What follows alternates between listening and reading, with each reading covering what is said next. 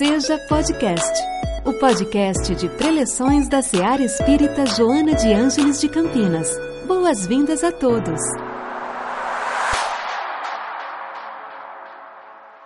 A todos. Agradecemos a Jesus a oportunidade de estarmos aqui hoje, neste que é o momento mais oportuno, o momento exato de nós aceitarmos o convite de Joana de Ângeles a fim de resistirmos ao impulso do mal proceder. Que o nosso mestre prepare os nossos corações a fim de que nós possamos tirar o melhor proveito e ter a melhor compreensão dos temas que nós vamos abordar. Joana de Ângeles abre esse capítulo utilizando-se das bem-aventuranças para mostrar para nós que nós somos filhos e herdeiros de Deus e que, portanto, um dia nós seremos capazes de cultivar as virtudes exaltadas por Jesus no Sermão da Montanha, que é a principal parte dos evangelhos e está no Evangelho de Mateus. No total, são sete bem-aventuranças. E por meio delas, Jesus define um estado de tranquilidade, de compreensão íntimo, íntima que a gente deve adotar diante das adversidades da vida pelas quais todos, todos nós passamos. E é isso que Joana está dizendo para nós, para que a gente possa olhar para a nossa vida com os olhos do entendimento, da compreensão para que nós possamos manter a fé, manter a confiança, a esperança. Pois que são bem-aventurados, ou seja, são felizes aqueles de nós que conseguem passar pelos percalços da vida mantendo a confiança em Deus. Diz a irmã que são bem-aventurados os pobres de vaidade os ricos de amor indistinto e indiscriminado, aqueles que têm amor dentro de si, que amam e que enxergam a vida pelos olhos do amor. São bem-aventurados, ou seja, são felizes, os simples que não se engrandecem quando na riqueza e no poder, e nem se apequenam, se amesquinham nas aflições, e nós sabemos como é difícil. Bem-aventurados, diz ela, os que se doam ao melhor da vida para a vida melhor do espírito.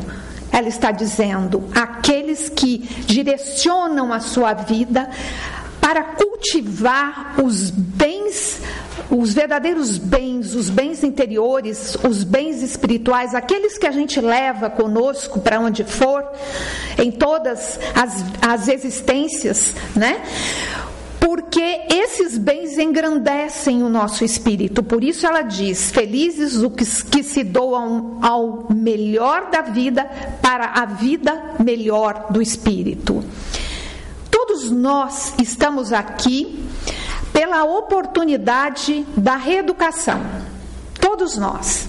Mas também nós não estamos aqui só para resgate. Nós estamos aqui também para ampliar o nosso conjunto de experiências, para ter diferentes experiências. Sabemos que quanto mais variadas são as experiências, mais a gente evolui, né? A gente abre o leque, a mente. E nós também estamos aqui para melhorar, sobretudo, é o propósito maior, para melhorar as nossas condições íntimas. E com isso, né, a, a, a, melhoria das nossas condições íntimas nos levará a ter dentro da gente o céu, a conquistar o céu interior. E o que é o céu interior?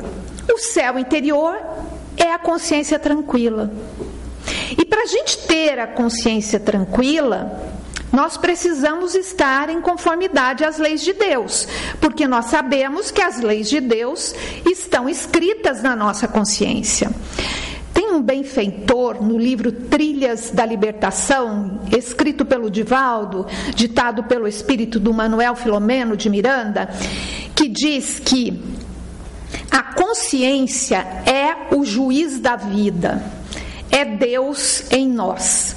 Então, para tê-la tranquila e conquistar o céu, a gente precisa então agir no bem, resistir ao mal. E durante o nosso percurso, Todos nós nos deparamos com inúmeros obstáculos. A gente tem uma tréguazinha, respira, dali a pouco vem um.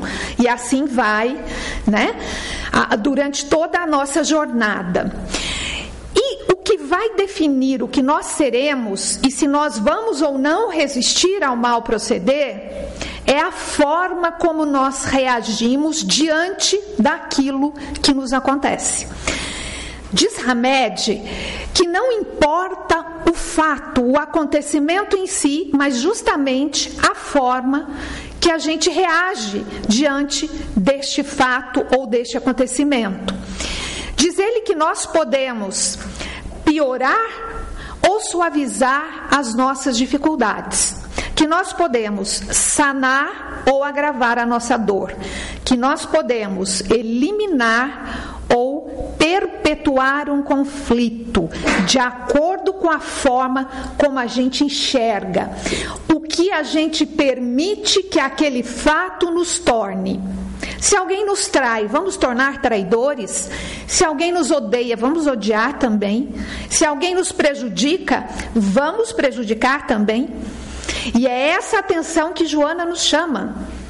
Como resistir ao impulso do mal proceder? Esse esforço de resistir ao mal proceder, ele tem que ser constante. Ele tem que ser diário. Qualquer coisa que a gente vá fazer, qualquer conquista, qualquer tipo de evolução exige muito esforço. Se a gente quiser, por exemplo, uh, fazer medicina, vamos dizer, eu escolhi medicina porque trata com a vida, é uma faculdade difícil. Uma pessoa que quiser fazer medicina, ela vai ter que se esforçar muito. Vai ter que estudar muito na hora do vestibular, na hora da faculdade em si, porque trata com a vida, dentro de inúmeras outras profissões. Peguei apenas uma para citar. Dá para terceirizar isso? Dá para pagar alguém para estudar para a gente, ser médico para a gente? Não dá, né? Assim é a nossa evolução espiritual. Nós não podemos terceirizar. A nossa evolução exige a nossa presença. Um hábito que nós temos diário, né, que é uma associação fácil para a gente entender, a mesma higiene, o cuidado com a nossa higiene corporal, que é diário, todos os dias a gente, teoricamente, toma banho, escova os dentes, põe uma roupa limpa. Se a gente ficar 15 dias sem tomar banho, sem escovar os dentes, Além do mal, do odor desagradável, a gente vai estar sujeito a infecções, a doenças. Agora vamos parar e pensar assim: e a nossa mente? A gente higieniza a mente todos os dias? A gente não está enxergando a mente, sentindo o cheiro dela. Então a gente acha que até esquece da mente. Mas será que a gente já parou para pensar o que acontece se a gente passar 15 dias, 30 dias, um ano, 10 anos sem higienizar a nossa mente? Nós vamos ficar cheios de impurezas que serão, uh, uh, terão reflexos no nosso corpo por meio de doença, porque a doença começa na mente, por meio das nossas palavras, dos nossos sentimentos, das nossas ações. E para nos encorajar né, a lembrar de fazer essa higiene mental e por onde começar, Joana de Ângeles nos estimula a buscar nos sentimentos nobres, no amor, na simplicidade, na humildade, na doação, essa inspiração para o bem proceder. Porque uma mente higienizada vai nos propiciar o bem proceder, que a gente possa agir em conformidade com as leis de Deus. E uh, desenvolver mais compreensão diante dos fatos da nossa vida. E ao desenvolver mais compreensão, nós vamos ampliar, fortalecer os nossos recursos internos. A gente vai continuar passando pelas provas, mas vai doer menos. Porque tempo de uma prova na nossa vida é o tempo de melhora do nosso espírito. Se nós olhamos para aqueles obstáculos, para aquelas provas com o olhar do entendimento, e não é fácil, hein? Mas se a gente olha com esse olhar, essa prova, esse obstáculo, estará cumprindo o seu papel, que é nos ensinar, nos reeducar. Se a gente se revoltar, vai durar mais. Então, essa compreensão nos auxilia a passar melhor e mais rapidamente pelas dificuldades.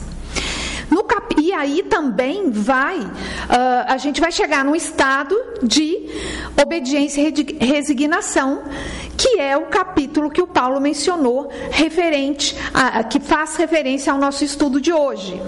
No capítulo 9, item 8, Lázaro diz que homens e mulheres erroneamente confundem ser obedientes e resignados com não possuírem vontade nem sentimentos. Mas a obediência é o uso da razão e a resignação do coração. Então é lógica, pensamento e compreensão. E as duas qualidades, essas duas qualidades são forças muito grandes das quais Jesus foi o maior portador que nós conhecemos. E nós formamos a imensa família fraternal do Cristo. Nós estamos unidos por fortes vínculos de um passado próximo. E na jornada terrena de Joana de Ângeles, nós somos convidados à reparação de nós mesmos. Por isso, diz ela, lutas e obstáculos não devem nos desanimar diante daquilo que nos compete realizar. Nós somos ainda espíritos doentes em tratamento emergencial nas mãos do Cristo este amigo incomparável e constante, diz Joana de Ângeles. A verdade é que todos nós estamos a caminho, a caminho da nossa evolução e a caminho de compreender que a reencarnação é a valiosa oportunidade que nós não podemos desperdiçar. Essa existência exatamente agora, onde nós estamos, é o momento da nossa recuperação. É o momento do nosso reencontro com afetos que nós tecemos e com desafetos também, que aguardam a nossa presença, a nossa ação pacífica, pacificadora, de misericórdia, de perdão e de reconciliação. E a doutrina espírita é esse farol que nos ilumina. Porque ela nos explica que nós somos seres imortais, nós não morremos, então temos que tomar cuidado com aquilo que nós fazemos. Nós temos múltiplas existências, nós vamos nos reencontrar. Nos, nós temos o livre, livre arbítrio, nós podemos escolher a vida que nós queremos levar. Só que nós não vamos poder escolher o que nós vamos colher. Não adianta plantar espinho e querer correr, colher rosas. Então, isso a nossa doutrina nos explica e nos ensina. Então, diz Joana de Ângeles que esta é a hora de nós desatarmos os nós do passado, porque adiar a dívida não resolve. Nós vamos nos deparar com ela mais para frente e mais com juros, mais difícil de ser resolvido.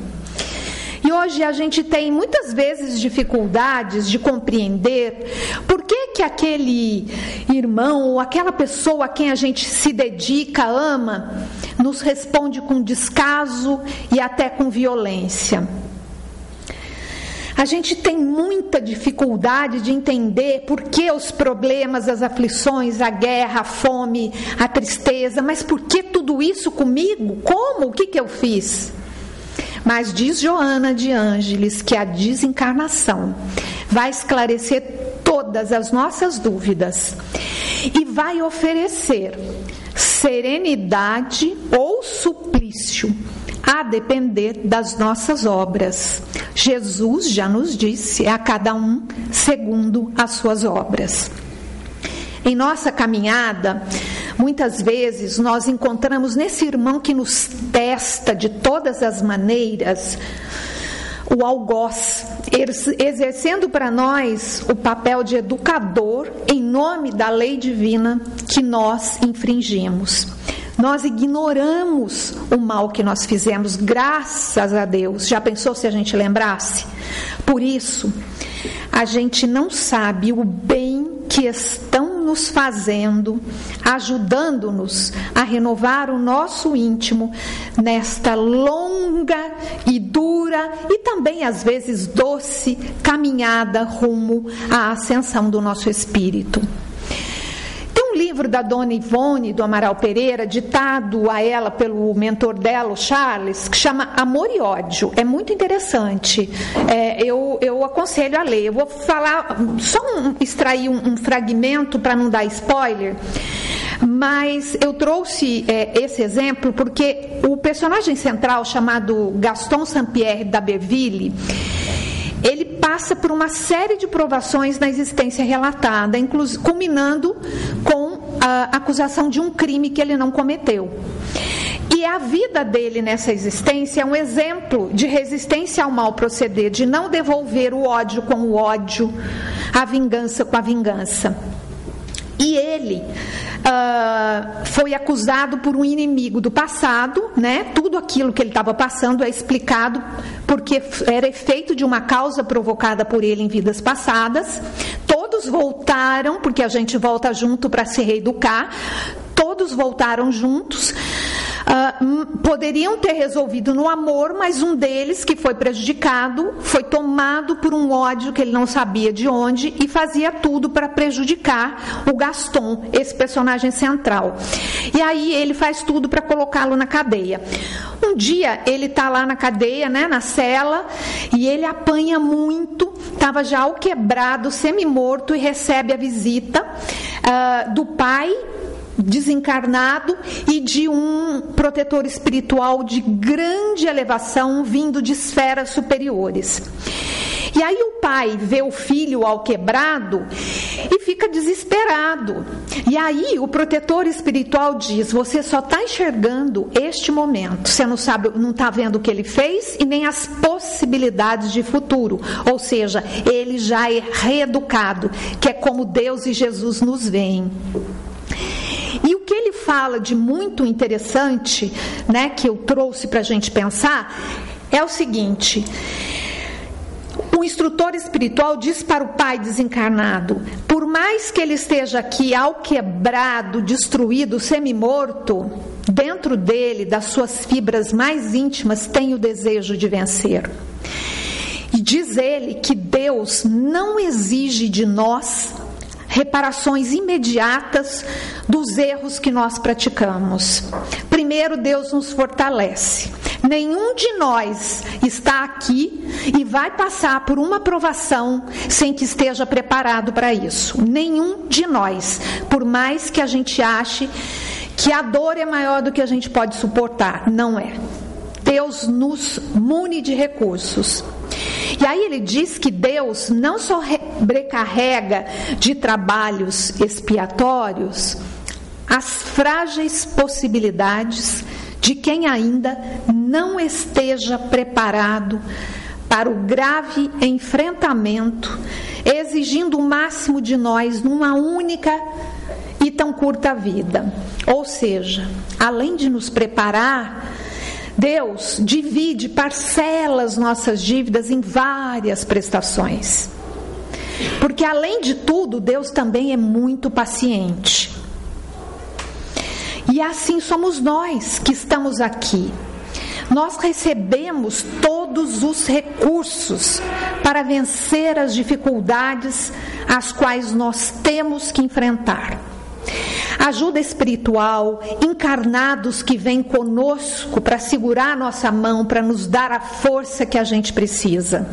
Assim como o protetor espiritual disse que o Gaston só iria falhar se quisesse, porque recursos ele tinha, somos nós. A gente vai falhar se a gente quiser, porque recursos nós temos para estar aqui. Diz-nos Emmanuel que as penas, os obstáculos, as provas, as dores que a gente enfrenta na luta terrena aqui da terra, neste mundo de provas e expiações, na verdade contém esclarecimentos profundos, lições ocultas, apelos grandiosos. É a voz sábia e amorosa de Deus falando conosco por meio deles. Nós vamos encerrar então com uma frase de Joana de Ângeles para a gente levar para casa. Diz Joana de Ângeles: Jesus é a rota. Vamos segui-lo com convicção, segurança e tranquilidade. Vamos colocar Jesus para habitar o nosso coração, a nossa mente, a nossa casa física e situar Jesus todos os dias e horas da vida do nosso íntimo. Que este mestre de amor nos fortaleça, nos ajude a ter melhor compreensão de nós mesmos, para que nós possamos estender a nossa compreensão ao nosso próximo e sairmos vitoriosos desta jornada. Que assim seja para todos nós. Em nossa célula de amor, sua presença é sempre bem-vinda. Acompanhe também nossas atividades nas redes sociais. Acesse arroba seja CPS. Afinal, sua participação faz a SEAR acontecer.